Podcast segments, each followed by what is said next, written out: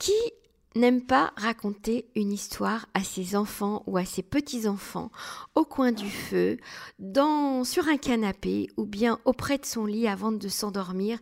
C'est le projet aujourd'hui de Yoela Bentolila et de Marina Mogilevski, des livres pour enfants pour les nouveaux immigrants en français et en hébreu qui viennent de paraître et j'ai le plaisir d'avoir avec nous en ligne Yoela pour nous en parler. Bonjour Yoela, comment allez-vous?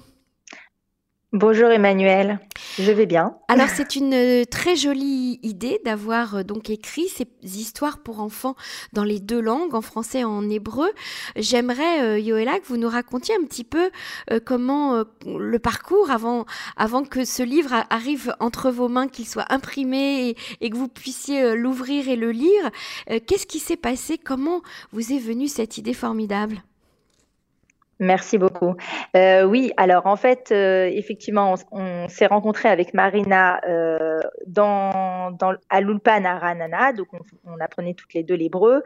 Euh, on avait déjà un certain niveau parce qu'elle, elle avait déjà commencé à apprendre l'hébreu dans son pays, moi aussi. Et euh, donc, donc on a approfondi notre hébreu, on a perfectionné notre hébreu à l'Ulpan. Et ensuite, il y a eu un groupe qui a été créé par la mairie de Ranana qui s'appelle Talentis et qui a été créé justement pour assembler un certain nombre de personnes qui avaient un talent, peu importe lequel. Euh, et en fait, la mairie nous a donné euh, de l'aide une fois par mois. On se rencontrait avec euh, des coachs, etc. Donc c'était assez sympathique. Et là, effectivement, on a euh, développé notre Enfin, moi, j'avais déjà écrit mes histoires qui étaient euh, dans un cahier, dans un tiroir. C'était pour mes enfants. Et puis, et puis là, on a dit allez hop, on va, on va se lancer. Mhm. Euh, elle, elle rêvait donc de d'illustrer des, des, des, histoires pour enfants. Donc Marina est illustratrice. hein Exactement. En fait, c'est une vraie, euh, c'est une artiste. En fait, elle fait des dessins euh, autant à la peinture, à la gouache. Enfin, elle fait des dessins à la main, elle fait des dessins sur l'ordinateur. Elle dessine tout, toutes sortes de dessins. Et euh, c'est une vraie artiste, mais c'était vraiment son rêve de pouvoir illustrer des, des, des histoires pour enfants. Donc moi, j'avais mes petites histoires à moi. Je savais pas trop si j'allais me lancer parce que voilà. Euh, on par manque de confiance aussi, de savoir est-ce que ça peut plaire, ça peut pas plaire. Mais vous, vous, c'était vous, quelle était votre formation euh, vous, vous étiez amené à écrire des histoires Vous êtes alors pas du tout. En fait, moi, je suis ingénieur informatique euh, à la base, mhm. en fait. Et puis, euh, avec le temps, euh, j'ai évolué dans d'autres dans d'autres secteurs. Oui, ça nous arrive beaucoup en, en Israël. Hein. oui, voilà, exactement. Et puis, en fait, en arrivant en Israël, petit à petit, j'ai écrit ces histoires pour mes enfants. Mhm. Et en fait, au départ, c'était un jeu avec mes enfants. Et ils choisissaient des personnages et puis je racontais une histoire et puis j'essayais de faire passer un message. En général, c'était la du jour parce que euh, la petite avait fait telle ou telle chose, etc. Et puis petit à petit, c'était devenu un, vrai cahier. Et quand on m'a parlé de ce groupe qui s'appelle Talentiste et on m'a dit t'as pas quelque chose, un talent, un truc que tu veux développer, au départ, je me suis pas dit tout de suite les histoires. Et puis après, je me suis dit écoute, euh, effectivement, j'ai ces histoires-là. Est-ce que euh, elles pourraient te plaire? Je parlais à Audrey Lévy qui avait créé ce groupe-là. Et donc, je lui ai montré mon cahier. Elle a commencé à les lire. Elle m'a dit j'adore, c'est tout poétique, c'est tout romantique. Elle m'a dit il y a des morales de l'histoire. Elle m'a dit c'est super, ça change, euh, euh, ça fait pas peur aux enfants puisque euh, c'est tout beau, tout rose. Et elle me dit moi ça me plaît, euh, viens on les fait en projet au LIM. Et puis hop c'est parti dans cette histoire là. Donc ça fait plus d'un an aujourd'hui où on est parti dans ce projet au LIM. Marina a adoré mes histoires donc elle a commencé à dessiner des personnages mhm. et hop on s'est lancé dans, dans les livres bilingues. Alors racontez-nous un petit peu comment le projet de la mairie de Ranana, le projet Talentis, hein, qui c'est une aide en fait au, au LIM, aux nouveaux immigrants. En quoi est-ce qu'il vous a aidé? Oui. Alors, il m'a aidé à prendre confiance en moi, à me dire que euh, les histoires avaient certainement de la valeur, qu'on pouvait en faire des livres. Euh, je pense que sinon, ça serait resté euh, dans le tiroir de la table de chevet, mhm. en cahier de brouillon. Et je pense que ça, ça ne ça, n'aurait pas vu le jour en fait. C'est ça, donc c'était une sorte de coaching que vous avez euh, reçu ou bien euh, on, vous a pas aidé techniquement, on vous a pas aidé financièrement? Non, pas du tout. D'accord. Non, pas du tout. on, vous a donné un petit push euh, pour, pour mettre votre projet en place. alors, alors, donc, vous, Marina dessine, vous, vos histoires étaient prêtes, vous avez dû certainement un peu les retravailler. Vous avez créé des personnages, Yoela Oui, on a créé des personnages qui sont très différents selon les livres, mais on a quand même créé un groupe de trois enfants qui reviennent dans tous les livres. Mhm. Et euh, c'est en fait, ça devient en fait euh, par la suite donc les narrateurs de l'histoire, mhm. euh, parce que donc chaque histoire c'est un personnage différent, des contextes différents. Donc on a euh, l'histoire euh, du voyage de la fourmi, puis le voyage du flamant rose Passiros, etc. Mais dans les histoires, dans les livres, c'est les personnages Hugo, Amy et Nina qui sont eux qui reviennent de l'école, qui se mettent en groupe, dans, en, qui se mettent dans leur chambre, etc., qui commencent à jouer avec leur déguisement, avec leurs marionnettes, et c'est eux qui racontent l'histoire. Et puis, mhm. À chaque fois, donc, un prélude et une fin de ces, de ces personnages-là qui revient tout le temps dans les histoires. Et on, donc, on l'a fait en français, en hébreu, mais aussi en d'autres langues. C'est ça la, la, la, particularité de, de ces ouvrages, c'est qu'ils sont dans les deux langues. Donc, on peut ouvrir le, livre des deux côtés, hein, du côté français et du côté hébreu. Et puis, il y a également à l'intérieur du livre, euh, vous avez ajouté une petite dynamique supplémentaire avec des jeux. Tout à fait. Alors, on a fait un lexique de 50 mots par histoire. On a pris des, mots charnières de l'histoire qui permettent aussi d'évoluer, euh, voilà, donc en hébreu ou en français, parce qu'il y a aussi des, des parents qui sont francophones, qui ont leurs enfants qui sont euh, plus israéliens qu'eux, et puis du coup, ils essayent de les tirer vers le français. Donc, on a euh, les deux parties euh, qui sont intéressées par ces livres-là. Mhm. Et puis, toujours la même base qui revient, et, ça me fait vraiment plaisir quand les personnes reçoivent les histoires et qu'ils me disent Oh là là, mais c'est tout, tout, tout tout rose, tout poétique, et justement, ça fait pas peur. Les enfants sont contents parce qu'il n'y a pas le méchant de l'histoire.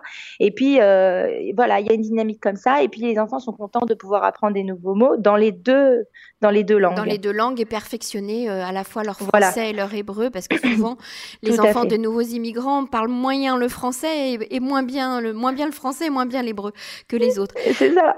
Exactement. Voilà. Alors, euh, vous avez donc édité ces livres à compte d'auteur.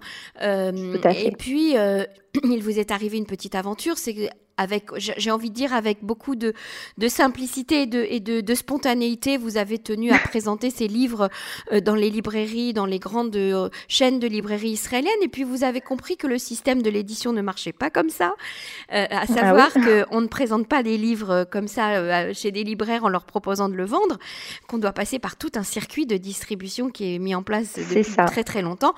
Ceci dit, Yoela, vous le savez comme moi, ça marche comme ça dans, tous les pays. Donc, euh, les libraires vous ont pris un peu de haut en vous disant, euh, mais non, pas du tout, euh, c'est pas comme ça que ça marche.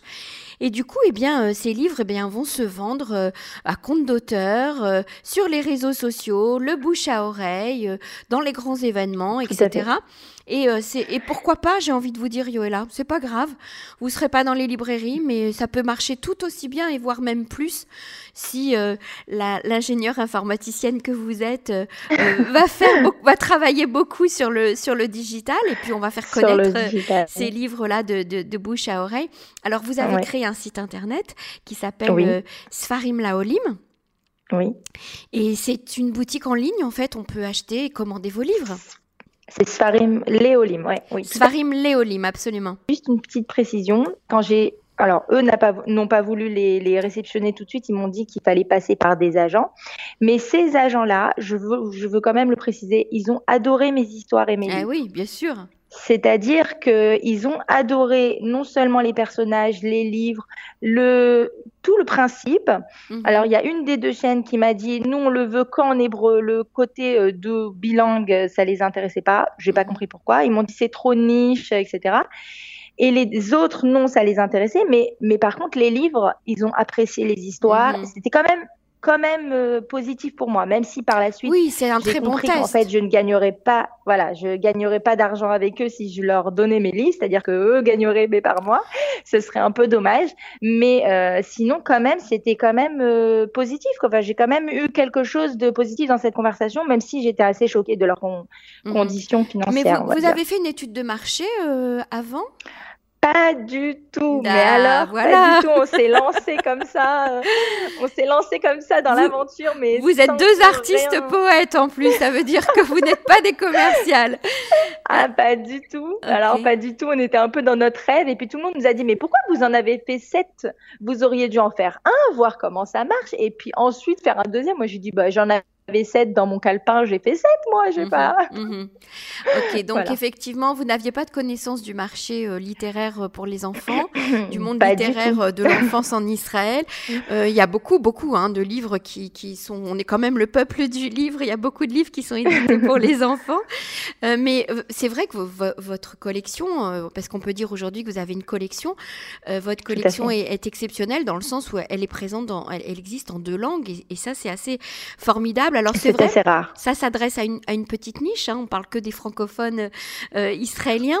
Mais euh, pourquoi pas aussi euh, à l'étranger, dans, dans, les communautés juives, dans les écoles juives, etc. Ça, ça, peut vous ouvrir demain un, un, autre marché auquel vous n'aviez pas pensé.